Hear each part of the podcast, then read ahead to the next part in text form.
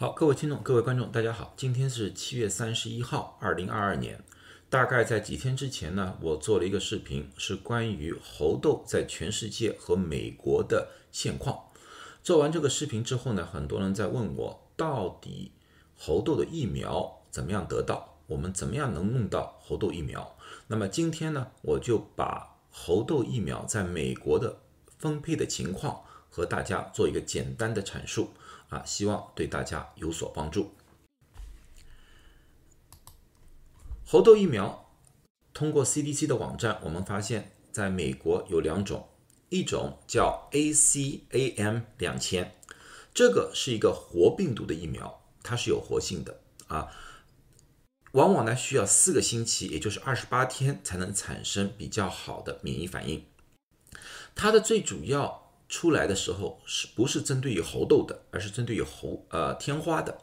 它是第二代的天花疫苗。至今为止，我们没有数据说明这个疫苗对于猴痘是有作用的。但是根据过往，一旦对于天花有了免疫反应的，往往对猴痘也有免疫反应。所以说呢，医学界普遍认为这个疫苗对于猴痘也是有作用的。只是作用有多少，现在还不能确定。由于 ACAM 是一种活病毒的疫苗，所以说有些人群是不适合使用的。这个包括已经有免疫系统问题的人，包括艾滋病的患者，还有一些呢，就是已经有湿疹的患者也不建议使用，孕妇当然也不能。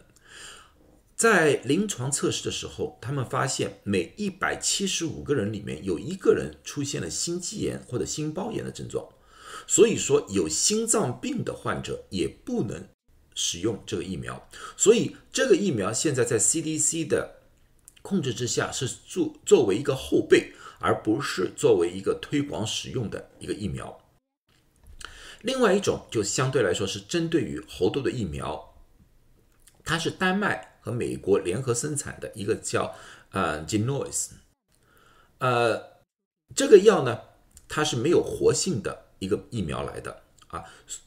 它呢需要打两针，不像这个只需要打一针，这个呢需要打两针，这两针间隔时间是二十八天，然后打完第二针之后呢，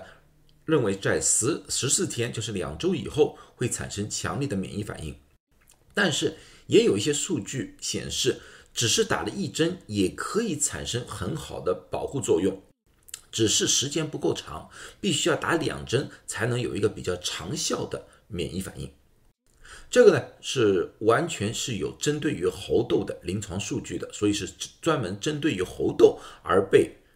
FDA 批准的。它的副作用也比较小，往往只是手臂的疼痛、红肿之类常见的疫苗的。一些副作用来的，由于它不是有活性的一个疫苗，所以对免疫系统有问题的，比如说艾滋病患者啊、湿疹患者都可以使用。对于孕妇或者喂奶的呃女性，由于这方面没有数据，所以现在不能说。但是，一般认为，如果说这个妇女有高风险的话啊，他们认为好处可能大于风险。这个呢，就需要和自己的妇科医生进行交流。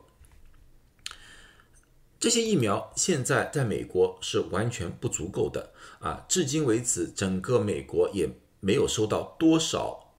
这个疫苗。那么呢，到七月二十九号为止，整个美国每个州都收到了一定数量的疫苗啊。收的比较多的，那么也就是这次猴痘的重灾区加州和纽约。加州呢，加州的洛杉矶，它单独收到了七万多针，而加州其他地区一共收到了十万针，也就是说，整个加州收到了十七万啊以上的一个针剂。而纽约呢，纽约城市单单一个城市收到最多，它收到了十二万四千六百四十四针，而纽约其他地区呢，收到四万六千多针。也也收到了大概十七万啊针左右的一个量啊，其他州呢都不等，从一万到呃呃呃几百都有啊。我这里不就列列呃每个州都列举了。如果说你们对自己的州到底拿到多少感兴趣的话，我会在下面简介里面列出这个的来源，你们可以去看看自己的州到底拿到多少。那么，由于这个数量非常少，美国政府已经追加订购了啊几百万份的这个疫苗。那么，在这种情况之下，我们现在还不是很清楚到底何时能收到这些疫苗。但是呢，我们抱着希望吧，希望他们能尽快的拿到这些疫苗。但是，这个疫苗的数量绝对不可能每个人都达到啊。所以说呢，现在的情况之下的话，每个州每个卫生部门，他们有根据自己的本地的情况而决定谁能打到疫苗。那么我只是给大家看一看，呃，旧金山我们本地的这个疫苗啊，我们医院 UCSF 也是注射猴痘疫苗的一个地方来的啊。现在我们所知道，整个旧金山至今为止啊，一共收到了七千八百一十四剂的。猴痘疫苗，由于这个数量有限，那么大家应该知道，这个猴痘疫苗需要打两针。那么七千八百一十四剂的话，只有不到四千个人可以打到这个疫苗。所以说，他们现在把这个疫苗是分这样分配的。他们说，第一是过去十四天有超过一个以上性伴侣的同性恋、双性恋啊，或者性工性工作者。或者呢，任何其他的性工作者，只要在过去十四天啊觉得有风险性，他们都可以先打啊。或者呢，你在过去十四天和确诊的猴痘患者有密切接触的人，